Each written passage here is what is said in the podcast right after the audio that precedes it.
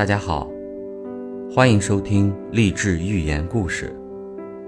今天的故事是引人深思的笑话。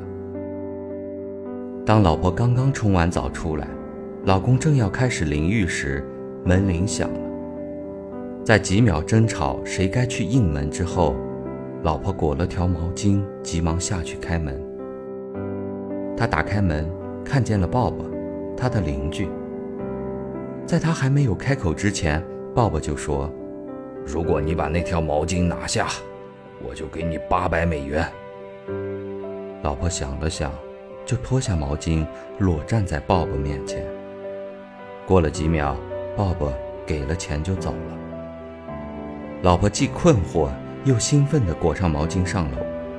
当她回到浴室，老公问她：“刚刚是谁啊？”“隔壁的鲍勃。”他回答：“很好。”老公说：“他有没有将欠我的八百美元还我啊？”故事的寓意：在未了解事情的漏洞之前，永远不要轻易自行判断而造成错误，而且还不知道自己有多难堪。